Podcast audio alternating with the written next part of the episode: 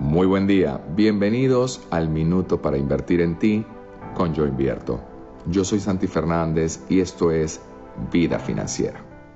En el minuto anterior te hablaba acerca de la responsabilidad que implica invertir energía viviendo la vida de otros. Me refiero específicamente a estar siguiendo por las redes sociales, por ejemplo, la vida de las personas a las que puedes admirar por alguna condición que te llame la atención. En todo caso, es importante que tengas muy claro que esa energía que estás utilizando para evaluar, para vivir la vida de otros, es necesaria para que empieces a vivir y construir tu propia vida financiera, porque ella requiere de toda tu energía, de todo tu enfoque de todo tu positivismo, así que enfócate en ti.